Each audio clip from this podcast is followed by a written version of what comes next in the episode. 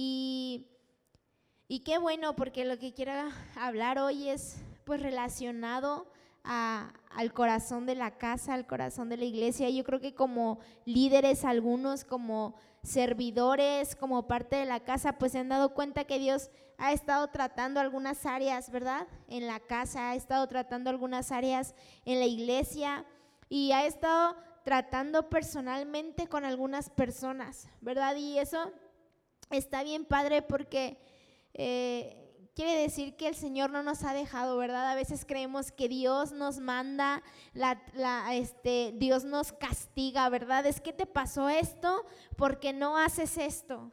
O es que te pasó esto porque no haces esto. Pero muchas veces el Señor quiere llamar nuestra atención porque Él no nos deja, porque Él quiere estar con nosotros, porque Él quiere que nos acerquemos a Él, ¿verdad? Y, y lo que ha estado pasando, yo creo que es de Dios. Yo creo que Él está tratando áreas en nuestras vidas, aunque a veces nos resistimos, ¿verdad? Y a veces como que no queremos o no es la manera en la que nosotros quisiéramos o a lo mejor nos lastima la manera en la que eh, se están haciendo las cosas, pero Dios está haciendo algo y eso nos debemos de sentir eh, privilegiados y gozosos en nuestro corazón, porque quiere decir que el Señor está haciendo algo con nosotros, que está poniendo su mirada en nuestras vidas, en, nosotros, en nuestra casa, ¿verdad? Y eso, aunque a veces puede ser difícil, aunque a veces puede ser doloroso, aunque a veces eh, se trata de sacrificar, de dejar, de rendirte,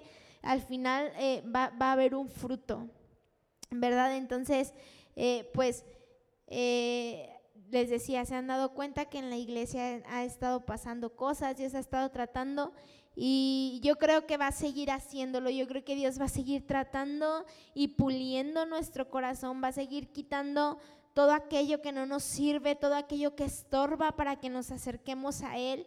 Y yo creo que en este tiempo Dios nos quiere regresar al principio, ¿verdad? ¿Cuántos recuerdan cómo estaban en el principio? ¿Verdad? ¿Cuántos recuerdan cómo estaban en el principio? Y, y hay, no hay nada como o un ejemplo más claro que regresarnos al principio, al origen de la creación, cómo Dios narra el principio de, de, todas las cosas, cómo Dios narra el principio de la creación. Cuando vamos a Génesis 1, vemos que Dios dice, en el principio Dios creó el cielo y la tierra, ¿verdad? Y dice, y la tierra estaba desordenada y vacía. Y no me quiero meter en, términos teológicos ni nada, pero para dar el contexto, eh, la, dicen los que saben, como dice Don Omar, que eh, eh, o el estudio o la teología de esos primeros versículos se cree que antes de esta creación hubo una creación, porque dice la Biblia que la tierra estaba desordenada y vacía, y nosotros sabemos que Dios no crea desorden ni vacío, ¿verdad? Dios no es un Dios desordenado, Dios no es un Dios de tinieblas, Dios, no es un Dios de vacío. Entonces los estudiadores dicen que antes de esta creación hubo una creación que fue cuando Dios manda a Lucifer o Satanás del cielo a la tierra, lo manda porque pues el otro se creyó mucho y entonces lo manda y dice la Biblia que él se trae una parte de los ángeles del cielo, entonces se cree que cuando él cae aquí a la tierra, entonces mm, eh, pasa como esa destrucción de esa primera creación que hubo y por eso la Biblia dice que que la tierra estaba desordenada y vacía. Y después en los siguientes versículos dice que dice que y las tinieblas estaban sobre la faz del abismo y el Espíritu de Dios se movía sobre la faz de las aguas. ¿Cuántos hemos leído? Hemos leído muchas veces, este, siempre que empezamos nuestro este reto, nuestro propósito de leer la Biblia en un año, empezamos con esto, ¿verdad? Y ya no lo sabemos. En el principio Dios creó los cielos y la tierra y la tierra estaba desordenada y vacía y las tinieblas estaban sobre la faz del abismo y el Espíritu de Dios se movía sobre la faz de las aguas. Y dijo Dios, sea la luz y fue la luz. Dice, llamó Dios a la luz día y a las tinieblas noche, y fue la tarde y la mañana un día.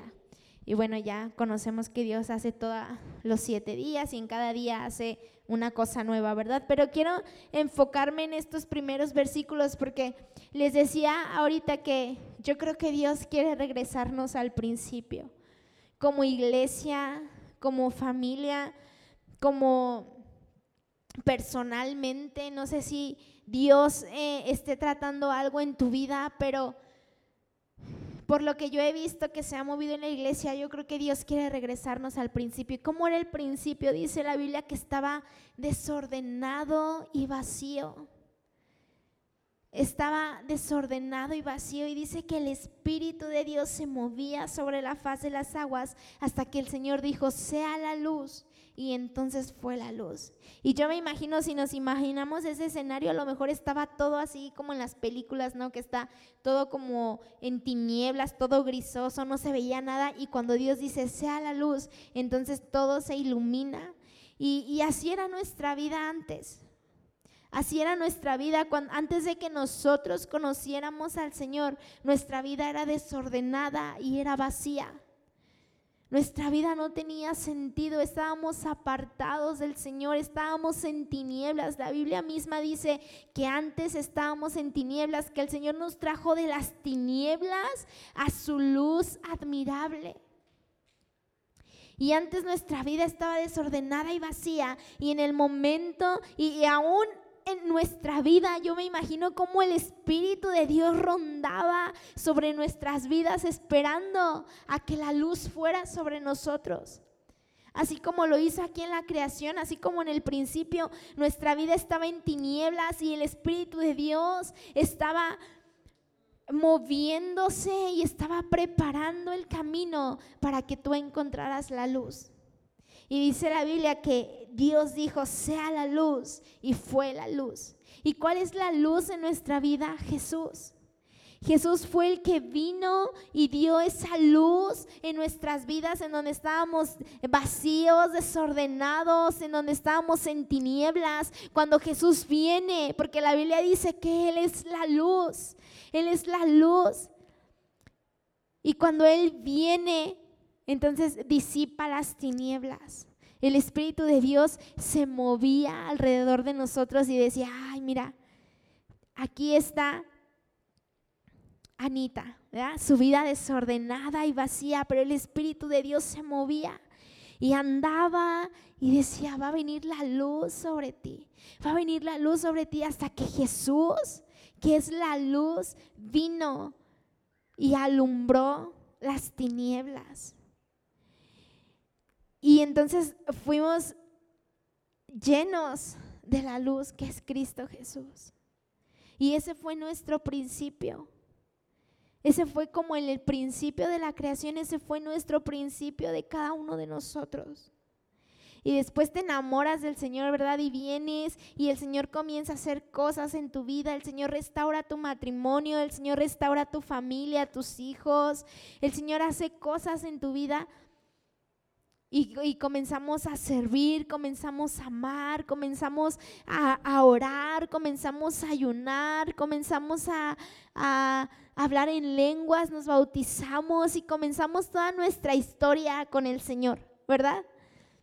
Comenzamos toda nuestra historia con el Señor. Y comenzamos a trabajar porque la luz vino sobre nosotros porque la luz vino sobre nosotros, porque la, luz que es Cristo Jesús disipó las tinieblas en las que estábamos. Disipó el vacío y el desorden que había en nuestras vidas y comenzamos una vida en Cristo, ¿verdad? Comenzamos una vida en el Señor. No sé si tú te acuerdas de, de ese tiempo y no quiero que lo veamos como mm, para ver la gloria pasada, porque dice el Señor que la postrera será mejor, la gloria que va a venir es mejor que la pasada. Pero quiero que recuerdes cómo la luz vino sobre ti cuando estabas en desorden y en vacío. Porque yo creo que el Señor nos quiere regresar al principio, no al principio del desorden y del vacío, pero quiere regresarnos a ese principio en donde fuimos expuestos a la luz, en donde fuimos expuestos a Jesús y nos enamoramos de Él y, quitamos el desorden y el vacío de nuestro corazón. Dice en el libro de Apocalipsis, en el capítulo 2, Mensaje a las siete iglesias, el mensaje a la iglesia de Éfeso dice, escribe el ángel de la iglesia en Éfeso, el que tiene las siete estrellas en su diestra, el que anda en medio de los siete candeleros de oro, dice esto, yo conozco tus obras y tu arduo trabajo y paciencia, y que no puedes soportar a los malos, y has probado a los que se dicen ser apóstoles y no, los, y no lo son, y los has hachado mentirosos y has sufrido y has tenido paciencia y has trabajado arduamente por amor a mi nombre y no has desmayado. Recuerda, dice, pero tengo contra ti que has dejado tu primer amor. Recuerda por tanto de dónde has caído y arrepiéntete y haz las primeras obras, pues si no vendré pronto y quitaré tu candelero de su lugar si no te hubieres arrepentido. ¿Cuántos hemos leído esta parte de la iglesia de Éfeso, verdad? Dice la iglesia, y cuando leemos la iglesia de Éfeso, Pablo, cuando leemos el libro de Efesios, ¿cuántos han leído el libro de Efesios? Vemos que es, Pablo les escribe a la iglesia, les está escribiendo desde la cárcel, cuando él estaba en la cárcel. Y les escribe, ámense los unos a los otros, amen a Cristo, busquen al Espíritu Santo. Eh, Pablo les está diciendo cómo ser iglesia, porque cuando Pablo se va de ahí de Efeso, deja, ah, bueno, sabemos que Pablo se encargaba como de establecer iglesias a todos los lugares en los que iba y ahí establece una iglesia y cuando él está en la cárcel le llegan rumores de que la iglesia que él dejó bien, ahora se estaba peleando y estaba cayendo en pecado y estaban cambiando unas cosas por otras. Entonces Pablo agarra y escribe una carta y se las manda y les dice, ámense los unos a otros, cuídense, busquen, procuren al Espíritu Santo. No sean orgullosos, entonces Pablo les empieza a decir porque él se entera que la iglesia que él había dejado bien, la iglesia que él había establecido, la iglesia que él había dejado un fundamento, pues ya se estaba peleando, ya estaban viendo quién eran más unos que otros y entonces Pablo dice, no puede ser. No podemos dejar el primer amor. Pablo, y después en Apocalipsis es tan impresionante porque Juan escribe esto y dice, yo he visto tus obras, yo he visto que trabajas mucho, yo he visto que ofrendas, yo he visto que vienes a los congresos, que no faltas a ninguna reunión, yo he visto que lo que te dicen haces que tienes celo por la iglesia. Yo he visto que te duele. Yo lo he visto que, que has he probado a los que dicen ser apóstoles, yo he visto, pero tengo contra ti una cosa, que has dejado tu primer amor. Y qué fuerte es esto, porque es el Señor hablando a la iglesia. Les está diciendo, regrésate al principio. Regrésate a cuando la luz vino sobre tu vida, cuando fue alumbrada. Dice la Biblia que no, no, no podemos, el Señor no nos puede saltar al paso 2 si no hemos hecho el 1, ¿verdad? Cuando vemos el sermón del monte, Jesús, ¿cómo les dice? Ora, ayuna, da, les da tantos principios en la Biblia y dice, primero es esto. Y en el libro de, en libro de Apocalipsis a la iglesia, el mensaje a la iglesia en Éfeso, Dios les está diciendo, yo conozco tus obras y aún conozco la intención de tu corazón. Sé que no es con mala intención. Sé que no lo haces con mala intención de servir arduamente, de trabajar arduamente, de hacer, de hacer, de hacer, de hacer. Sé que no lo haces con mala intención, pero no es la primera cosa no es el primer lugar que debe de haber en nuestro corazón. no es el primer lugar, no es la prioridad en nuestra vida, en el camino con el Señor, porque dice la Biblia que Él vino, nos sacó de las tinieblas hacia su luz admirable, le conocimos, le amamos. Y, ese debe de seguir siendo nuestro camino, debe de seguir siendo nuestra prioridad amar al Señor sobre todas las cosas, amar al Señor sobre todas las cosas y buscarlo. Y, Dios ha estado haciendo cosas en la vida de cada uno de nosotros. Dios ha estado haciendo cosas en la iglesia y está demandando que regresemos al paso uno. Porque Dios no nos va a llevar al paso dos si en el primero aún no somos fuertes, si en el primero aún no, no, no lo hacemos, no lo amamos. Dios no nos va a llevar a, predicar a las naciones. Dios no nos va a llevar a, no porque Él no quiera, porque Él está más interesado en que tú estés en intimidad con Él.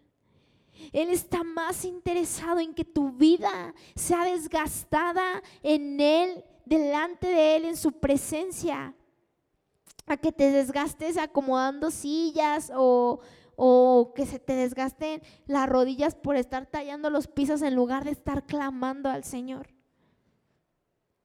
Porque Él está más interesado en tu corazón, en tu devoción, que en el trabajo de tus manos. Dios lo bendice y Dios ama y Dios se, se goza. Yo creo que Dios eh, eh, se agrada con el trabajo que hacemos cuando trabajamos para su iglesia, pero cuando lo cambiamos de prioridad, es cuando el Señor viene y dice, a ver, Efeso, ¿verdad? Yo sé que amas, yo sé que quieres trabajar, yo sé que quieres hacer muchas cosas, pero tengo contra ti que has dejado tu primer amor. Regresa al principio, al principio de la oración, regresa al principio del ayuno, regresa al principio de amar a tu prójimo, regresa al principio de alabarme, de adorarme en todo tiempo. ¿Verdad? Porque luego... Eh, por, por trabajar tanto y por hacer tantas cosas, nos olvidamos de, de, tomar un tiempo y de apartarnos y de tenernos un momento y decir, Señor, gracias. ¿A cuántos no les ha pasado en las mañanas, no? Que te levantas así en friega porque ya tus hijos se tienen que ir a la escuela, tienes que preparar los lonches, te tienes que ir a trabajar y tienes que hacer un montón de cosas y salen todos así con un zapato y sin un zapato y con el lonche y se te olvida todo y, y ya ni siquiera tomamos un tiempo en la mañana de decir, Señor, gracias por este día. Gracias porque amanecí hoy, ¿verdad? Muchos no amanecieron el día de hoy. En el mundo mucha gente hoy no amaneció, pero hoy yo. Tú me diste aliento de vida hoy, tú, yo puedo ver tu misericordia. Gracias, Señor Jesús. Y ahora sí ya te pones a hacer lonches y a hacer todo lo que tú quieras. Pero no podemos ser fuertes si no regresamos al paso número uno, al principio, a cuando la luz vino sobre nuestras vidas y quitó las tinieblas y disipó las tinieblas. ¿Y a cuántos no nos pasó que era como que teníamos un velo en los ojos y de repente fue quitado y dijiste, Señor, tú me salvaste, tú me rescataste y quiero, y, orabas y, y, ayunabas y leías tu Biblia. Y yo creo que esto es lo que el Señor quiere tratar con cada uno de nosotros, regresar a ese principio. Y lo digo personalmente también, porque el Señor ha estado hablándonos de regresar a este principio, regresar a, a este primer amor de estar con Él en oración, de estar con Él en ayuno, de, estar con Él en la palabra, que a través de su palabra nos transforme. Porque entonces, ¿por qué queremos al Señor? ¿O por qué queremos estar en la iglesia? ¿Solamente por tener una posición? ¿Solamente por tener un nombre? Yo me acuerdo, em, eh, hace algunos, un tiempo escuchábamos una prédica de un, un, un pastor y decía que su papá siempre iba y todos los días en la reunión de la iglesia, pues solamente llegaba y dejaba su Biblia ahí, se paraba y así como que decía, papá, ¿tú por qué no, no, así como que no te pones como todos que, que lloran y le gritan, Señor, ayúdame y hace esto? Y muchos que claman y, y dice que su papá le contestó, es que cuando voy a la iglesia, yo voy a darle al Señor lo que ya hice toda la semana. No nada más ese día, ¿verdad? No nada más ese día voy a orar, no nada más ese día voy a aclamar, no nada más ese día voy a, a rendirme delante de Él, sino que yo ya lo hice toda la semana. Toda la semana oré, toda la semana honré al Señor, toda la semana clamé al Señor, ayuné, alabé, adoré y el domingo yo vengo a darle al Señor de lo que yo hice toda la semana. Porque muchas veces en la semana no hacemos nada, pero luego el domingo venimos y sentimos bonito en la música y ahí sí queremos clamar y ahí sí queremos orar y ahí sí queremos, ¿verdad? Y no está mal, es un tiempo que apartamos, pero no es el único tiempo, eso debe de ser todos los días, todos los días en nuestras casas, en todo momento, porque el Señor está con nosotros en todo tiempo, en todo momento. No es como que viene un ratito contigo y luego se va con otro. De chiquito yo pensaba eso. Yo decía como que Dios ahorita viene y luego ya se va con otro y luego ya va a escuchar al otro y luego ya cuando le hablo, espérate Andrés que estoy, pues es que imagínate tantos en el mundo para escuchar a todos, pero el Señor dice la Biblia que Él es omnipresente, Él es omnisciente, Él está en todo tiempo, en todo momento, en todos lados. Y cuando nosotros le hablamos, cuando nosotros disponemos nuestro corazón a acercarnos a Él, el Señor ahí está. Por eso dice la Biblia que cuando oremos, oremos creyendo que Él nos escucha, porque Él está ahí.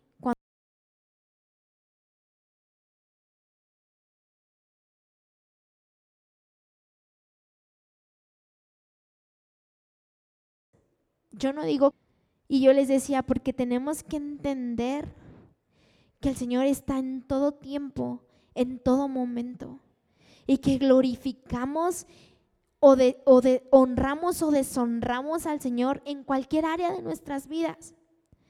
Si estamos en el trabajo, en el trabajo glorificamos a Dios. Si estamos en la escuela, en la escuela glorificamos al Señor. Si estamos en, en, nuestra casa con nuestros hijos, con nuestra familia, en nuestra casa con nuestra familia, glorificamos al Señor. Porque Él está en todo tiempo, en todo momento con nosotros. Y a veces pensamos que cuando estamos en el baño haciendo cosas malas, el Señor no nos está viendo. Y sí nos está viendo, porque Él está en todo tiempo y en todo momento. Y toda nuestra vida, toda nuestra vanidad, todo por lo que día a día trabajamos, todo el cansancio, todo el esfuerzo que hacemos, todo el desgaste que tenemos, se resume solamente en temer al Señor. Es lo único que nos va a librar en que temamos al Señor, en que entendamos que Él nos ve en todo tiempo, en todo momento y que nosotros decidamos glorificar y honrar su nombre en todo tiempo, en todo momento y en todo lugar. No solamente cuando venimos a la iglesia, no solamente cuando estamos con nuestro amigo cristiano o cuando nos queremos lucir con la chava que nos gusta, no, en todo tiempo, en todo momento el Señor nos está viendo. Y toda nuestra vida se resume en eso, en temer al Señor. ¿Y cómo vamos a llevar una vida recta? ¿Cómo vamos a, poder hacer esto? ¿Cómo vamos a poder todos los días en nuestro trabajo, en nuestra casa, en nuestros hijos, honrar al Señor? Regresando a este principio, regresando a nuestro primer amor, regresando al principio de la oración, regresando al principio del ayuno, regresando al principio de leer nuestra Biblia, de entender que Dios nos habla, de entender que esto es vida que no es un libro más que leemos, que es vida, que penetra, que transforma nuestros corazones cuando la leemos. Que cuando leemos un solo versículo de este libro no vamos a volver a ser iguales porque Él va a transformar algo en nuestros corazones, en nuestros pensamientos y de alguna manera el Señor nos va a hablar. Entender que este libro no es un libro más, que es, es inspirado, es escrito por el Espíritu de Dios. Entender que cuando ayuno, entender que cuando oro el Señor me está escuchando. Entender que cuando voy y me acerco delante de Él, Él hace algo en mí. Cuando regresamos a ese principio, entonces podemos ser rectos en todas las cosas. Pero debemos ser, um, debemos afirmar estos principios en nuestras vidas y en nuestras casas. Y personalmente el Señor en la semana me hablaba porque, pues ya saben cómo soy bien tóxica yo, ¿verdad? Con mi hijo. y con mi esposo. Ah, no, soy menos tóxica con él. Ya, ya le ganaron el lugar. Bueno, es que mi hijo y yo somos tóxicos los dos. Él es tóxico conmigo y yo soy tóxica con él. Y, y yo le digo, Omar, siempre me he esforzado mucho por porque Asaf tenga buenos hábitos, o sea, desde chiquito. Yo sé que desde, yo creo que desde bebés o desde chiquitos les puedes enseñar buenos hábitos a tus hijos, que no tienes que esperarte hasta que tengan cinco o seis años, o sea, yo creo que desde bebé él puede adquirir buenos hábitos. Entonces yo me he esforzado mucho porque él tenga buenos hábitos y buenos hábitos de sueño, buenos hábitos de alimentación, buenos hábitos de estimulación, o sea, de muchas cosas. Yo me he esforzado porque él tenga buenos hábitos. Entonces, en la semana estaba dándole de, desayunar y pues él estaba comiendo y así. Entonces, mientras desayuna, yo pongo un podcast y estaba escuchando uno que se llama Crianza Reverente. Y, y entonces, pues la que estaba ahí diciendo del podcast decía que en qué estamos invirtiendo nuestro tiempo. O sea, porque ella decía que si es posible que cuando ayudamos a, nuestro a nuestros hijos hacer la tarea, glorificamos a Dios. Es posible que cuando le das de comer a tus hijos, glorificas a Dios. Es posible que cuando bañas a tus hijos o lo que sea que hagas, glorificas a Dios. Y ella decía, sí, con todo lo que haces para tus hijos, estás glorificando al Señor. Y dice, pero ¿en qué estás invirtiendo tu tiempo? ¿No? ¿En qué estás invirtiendo tus fuerzas? Entonces, pues yo me quedé pensando y yo dije, o sea, lo vi como que lo vi comer y así todo. Y como que dije, Señor, estoy invirtiendo mucho tiempo, estoy en crearle esos hábitos, esos buenos hábitos de alimentación, esos buenos hábitos de, de, sueño, de estimulación, de que si eh, ve los colores y que no sé qué, para que desarrolle el lado de la música y que no sé qué. Pero pensé y dije, pero también debo de invertir y debo de invertir más mi tiempo en que él aprenda y, y, tenga una vida de devoción al Señor. Porque por un momento dije, a ver, como que, como que es mucho alimentación complementaria, como que es mucho sueño y, y a veces se me pasa leerle algo de la Biblia, a veces se me pasa ponerle música o alabanzas y, y, y dije, mi tiempo debe de debo de invertir más mi tiempo en enseñarle al Señor, en que Él ame al Señor, en que Él... Eh, sí está bien todo lo de alimentación complementaria y sueño y me sigo esforzando y porque quiero que adquiera buenos hábitos, pero también es importante que lo enseñe a que tenga devoción al Señor. a mí me encanta porque luego lo veo, su papá le agarra la guitarra y él le hace así o toca el teclado y le, y le canta y, y, y yo sé que Dios tiene un destino para él. Yo sé que Dios tiene un llamado, un propósito para él y que es mi responsabilidad como mamá. Y, yo entiendo que ahora mi, ministerio y mi, mi llamado es ahí con él también. ¿verdad? Porque a veces decimos, ay, la maternidad y es difícil, sí es difícil y es pesado, pero ahí el Señor también ahí también estás sirviendo al Señor como mamá, ahí también estás glorificando al Señor. Ahí también Dios está siendo exaltado porque estás eh, criando a un varón. o a una mujer, no sé cuál sea tu caso, y ahí en tu trabajo, ahí en, servir a tu esposo, ahí en, en lo que estás haciendo, ahí estás glorificando al Señor.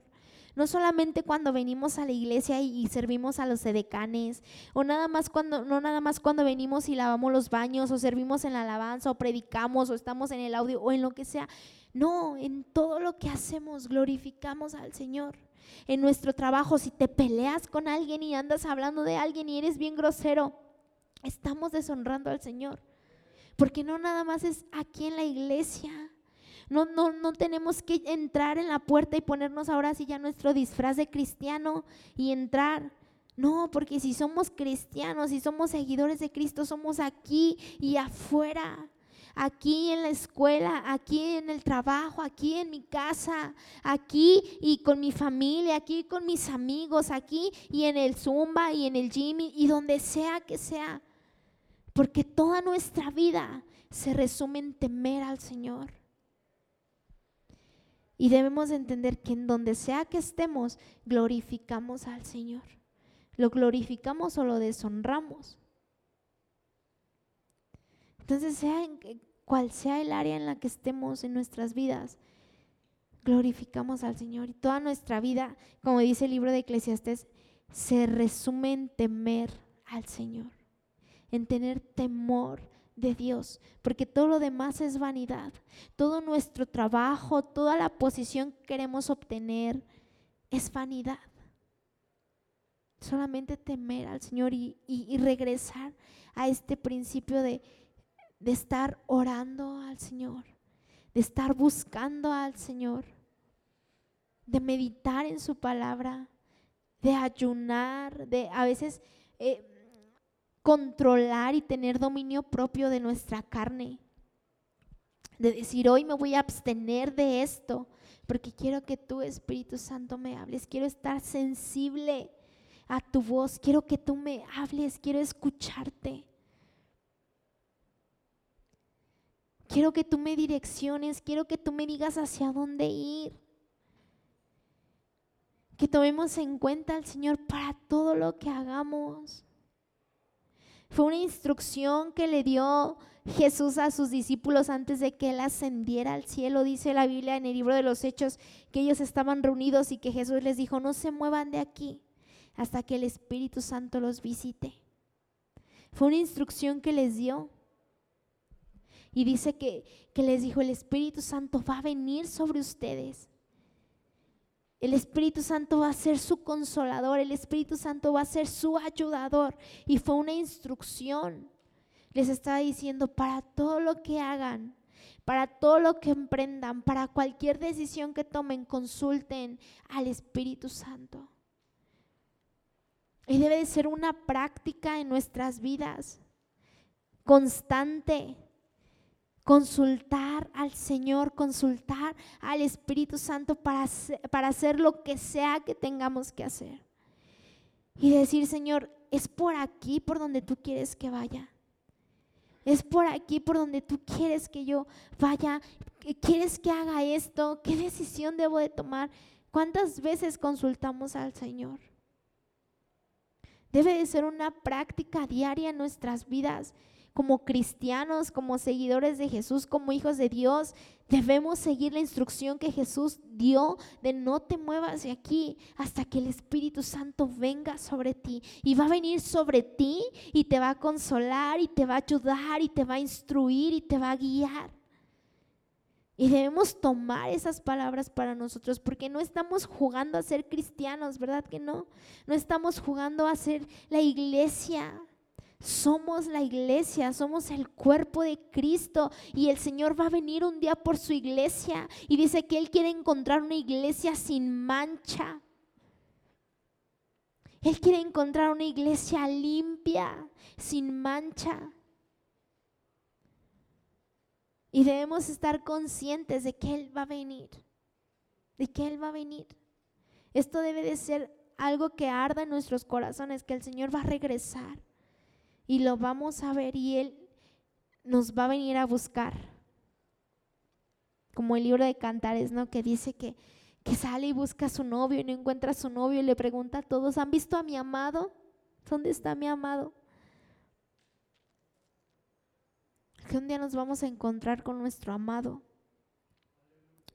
Un día nos vamos a encontrar con nuestro amado, pero necesitamos ser firmes y estar anclados en estos principios. En, a dónde el Señor nos quiere llevar. A dónde el Señor nos quiere llevar. A dónde el Señor te quiere llevar como familia, con tu familia, con tu esposo, con tu esposa, con tus hijos.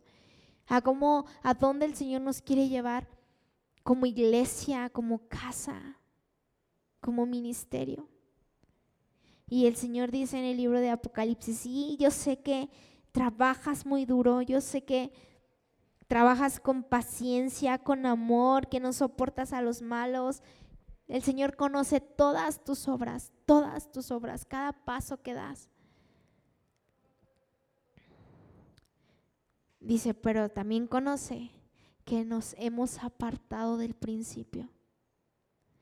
También conoce que nos hemos apartado de lo fundamental en nuestras vidas, de la base, de algo que no es, de algo que es fundamental, que no quiere decir que porque lo hagas ya seas el super cristiano, es que lo tienes que hacer. Si eres cristiano, si eres hijo de Dios, si eres seguidor de Jesús, lo tenemos que hacer.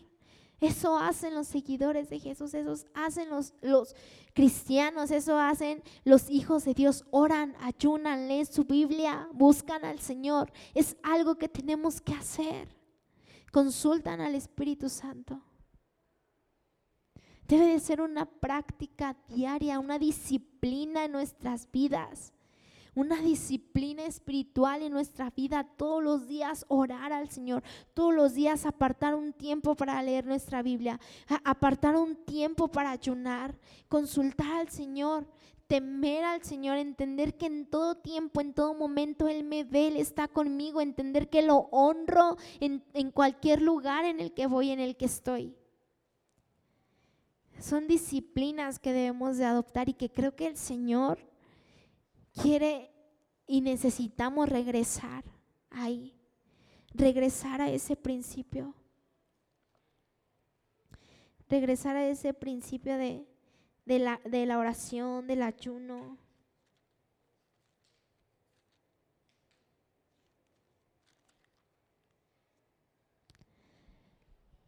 Porque el diablo cuando nos quiere apagar, lo primero que apaga es nuestra voz. ¿Verdad? Ayer que teníamos un tiempo con los servidores era algo que decía Serafín, el diablo quiere apagar nuestra voz, quiere apagar nuestra oración. Y yo cuando platico con alguien, siempre que, que ahí nos agarramos platicando, siempre les digo, entiende que el diablo quiere matarte, hurtarte y destruirte y no se va a quedar tranquilo. Él no va a hacer tregua, no va a hacer las paces contigo. Él va a ir por todo, Él va a hacer lo que sea, lo que sea para matarte, para hurtarte y para destruirte. Él va a hacer lo que sea, no, no, no va a hacer tregua contigo, no, no va a hacer las paces, no va a hacer un trato contigo. Él va a hacer todo lo que esté en sus manos para matarte, para destruirte, para robarte.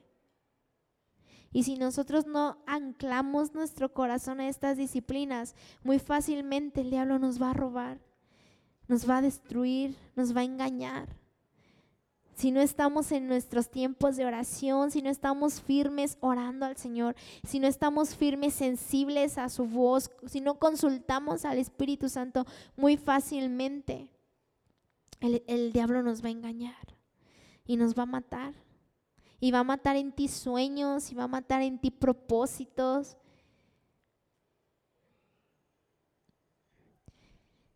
Vamos al libro de Isaías, en el capítulo 6.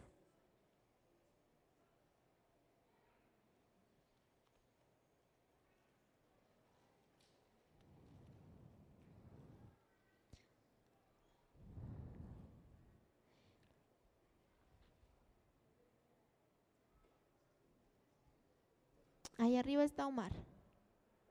Me lo pueden mandar.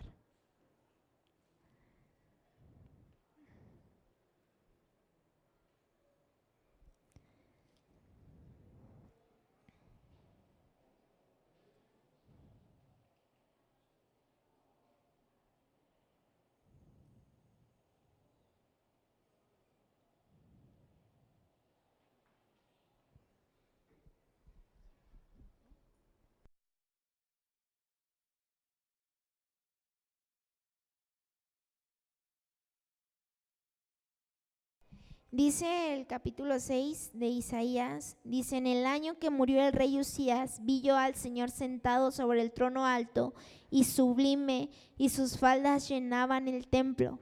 Por encima de él había serafines, cada uno tenía seis alas, con dos cubrían sus rostros, con dos cubrían sus pies y con dos volaban. Y el uno al otro daba voces diciendo, Santo, Santo, Santo, el Señor de los ejércitos, toda la tierra está llena de su gloria. Y los quiciales de las puertas se estremecieron con la voz del que clamaba, y la casa se llenó de humo. Entonces dije, ay de mí que soy muerto, porque siendo hombre inmundo de labios y habitando en medio del pueblo que tiene labios inmundos, han visto mis ojos al rey el Señor de los ejércitos. Y voló hacia mí uno de los serafines, teniendo en su mano un carbón encendido, tomado del altar con unas, tenazas, y tocando con él sobre mí mi boca, dijo, he aquí que esta... He aquí que esto tocó tus labios y es quitada tu culpa y limpiado tu pecado. Después oí la voz del Señor que decía, ¿a quién enviaré? ¿Y quién irá por nosotros? Entonces respondí yo, heme aquí, envíame a mí. Esta porción de la Biblia a mí me gusta mucho y, y se me hace muy interesante y sorprendente. Porque yo creo que, que el Señor quiere hacer algo con su iglesia hoy en estos tiempos. Yo creo que el Señor está preparando a su iglesia. Y aquí Isaías dice, Isaías ya era el sacerdote. Y dice la Biblia, dice estos versículos que él fue expuesto delante de la santidad del Señor. Él fue expuesto ante la santidad del Señor y solamente así se dio cuenta de quién era. Se dio cuenta de su pecado. Dice que vio los serafines y vio los ángeles y, y, vio que clamaban al Señor y decían, santo, santo, santo. Santo es el Señor de los ejércitos. Y, y dice que él lo vio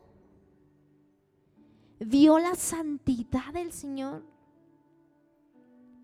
Y entonces se vio a él qué inmundo era él. Qué inmundo de labios era él. Pero sabes que el Señor no lo dejó así. El Señor no le mostró su santidad a Isaías para, para que él viera lo inmundo que era y dejarlo así porque dice que vino el, uno de los serafines sobre él y dice que con un carbón encendido tomado del altar, dice que lo puso sobre su boca. Lo puso sobre su boca y le dijo, y es quitada tu culpa y limpio tu pecado. Y muchas veces, ¿por qué no nos acercamos al Señor? Muchas veces, ¿por qué no permanecemos en esa vida de oración? ¿Por qué no permanecemos en esa vida de devoción? Porque muchas veces caemos, ¿verdad? Muchas veces pecamos, dice la Biblia, que es nuestra naturaleza pecaminosa. Y pecamos y nos apartamos y nos equivocamos y nos apartamos. Pero aquí está un ejemplo. Isaías era un sacerdote. Dios le hablaba a Isaías, Dios usó a Isaías para hablarle al pueblo de Israel. Dios usó a Isaías para darle una imagen del Cordero, una imagen de Jesús cuando iba a ser crucificado.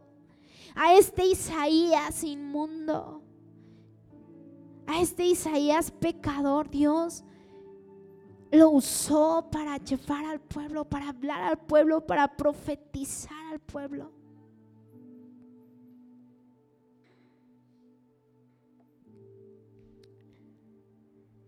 Y muchas veces nosotros ya no nos acercamos al Señor. Queremos tener una vida de devoción, queremos tener una vida de oración, queremos tener una vida de ayuno, queremos eh, consultar al Espíritu Santo, queremos orar, queremos leer la palabra, pero fallamos y nos apartamos.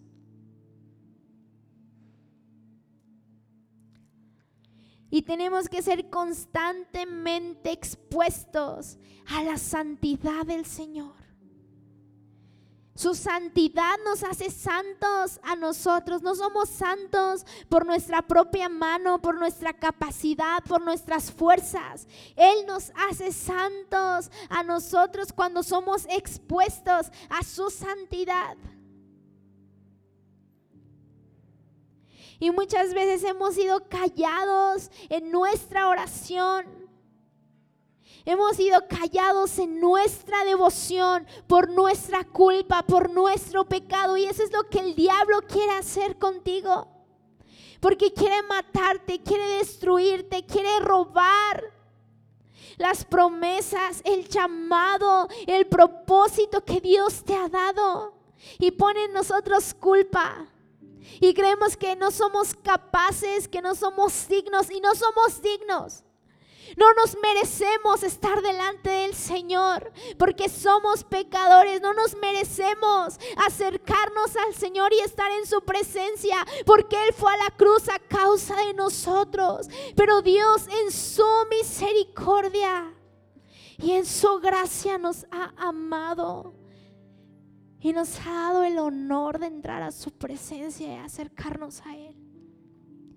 Y sabes que nosotros le permitimos al diablo alejarnos. Nosotros le damos la llave al diablo para alejarnos del Señor, para poner en nosotros culpa, para que nuestro pecado sea más grande en nosotros que el amor de Cristo Jesús, que el perdón, que el sacrificio de Jesús que como dice Isaías, que él como cordero fue directo al matadero y no abrió su boca. Nosotros le damos la llave al diablo y dice que aquí Isaías estaba en esa situación, él era pecador, era inmundo, pero fue expuesto delante de la santidad del Señor y cuando fue expuesto y vio cuán santo, cuán grande era el Señor, dijo, ay de mí, dice que soy muerto.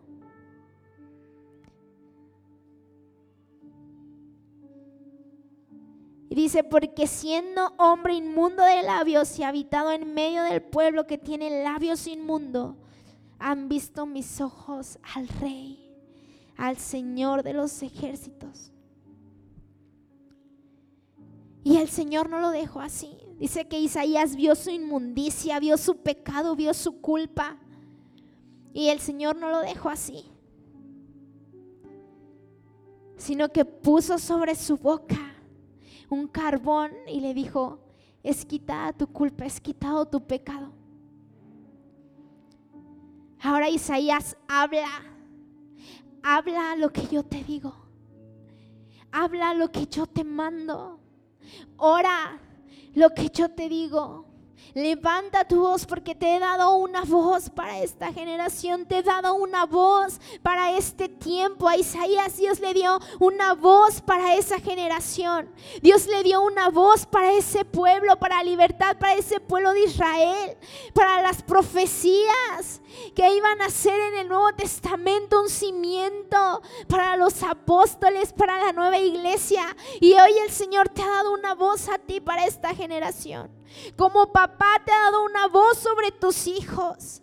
Como mamá te ha dado una voz sobre tus hijos y tal vez el pecado y la culpa te han tapado esa voz, han menguado esa voz, el diablo te ha engañado. Pero hoy el Señor dice, si tú te expones delante de mi santidad, yo voy a ser santo a ti. Yo te voy a hacer santo a ti, voy a poner un carbón en tu boca y voy a quitar tu culpa y tu pecado para que vuelvas a hablar lo que yo te digo, para que vuelvas a orar como yo te mandé, para que levantes tu voz a esta generación, para que levantes tu voz sobre tus hijos, para que levantes tu voz sobre tu esposo, sobre tu esposa, sobre tu familia, sobre la iglesia, porque Dios te ha dado una voz y el diablo la ha apagado. El diablo nos la ha robado como iglesia, como familia, como mujeres intercesoras que edifican sus casas, como varones sometidos a la voluntad de Dios, como jóvenes que entregan su vida al Señor. Aún en los niños, aún en los lactantes, el Señor ha puesto una voz, ha puesto un don, un llamado, un propósito. Y yo creo que este tiempo el Señor quiere poner ese carbón también en nuestra boca para destapar esa voz que ha puesto en cada uno de nosotros. Y decirle, Señor, hoy, desde hoy mi voz ya no va a ser para maldecir. Mi boca ya no va a ser para hablar maldad. Mi boca ya no va a ser para hablar mentira, engaños desde hoy. Tú has puesto un carbón en mi boca y la voy a usar para bendecir. La voy a usar para orar. La voy a usar para levantar como intercesión alrededor de esta casa, de esta iglesia, de esta familia, de esta ciudad. Voy a usar mi boca para levantarme en, oración por mi casa, por mi familia. Y ya no le voy a permitir al diablo que apague mi voz, que cierre mi boca, ya no lo voy a permitir. Quiero regresar a ese principio, Señor Jesús. Quiero regresar al origen. Quiero regresar al principio de la creación, donde todo estaba desordenado y vacío y todo eran tinieblas, pero vino tu luz admirable y me llenó. Vino tu luz admirable y, disipó las tinieblas, disipó el pecado, el temor.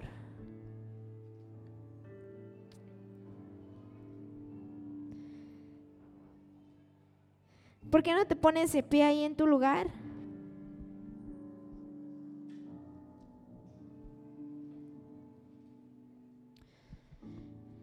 Y vamos a orar, pero quiero que abras tu boca, que abras tu boca, abras tu boca.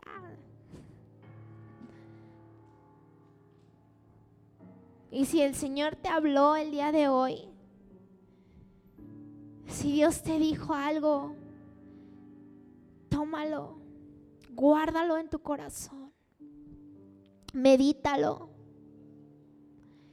y ponlo en práctica, así como dijo el pastor Ofir, oración. No solamente oración, sino oración. Ora al Señor, pero también actúa. Actúa. Proponte un tiempo en tu casa, con tu familia, para orar, para leer juntos, para pedir dirección del Espíritu Santo, para ayunar. Y dile, el Señor hoy puso un carbón en nuestra boca y no, el diablo no va a apagar nuestra voz otra vez. El diablo no va a apagar nuestra voz otra vez. La voz que nos dio para nuestros hijos, que te dio una voz de libertad, de sanidad sobre tus hijos.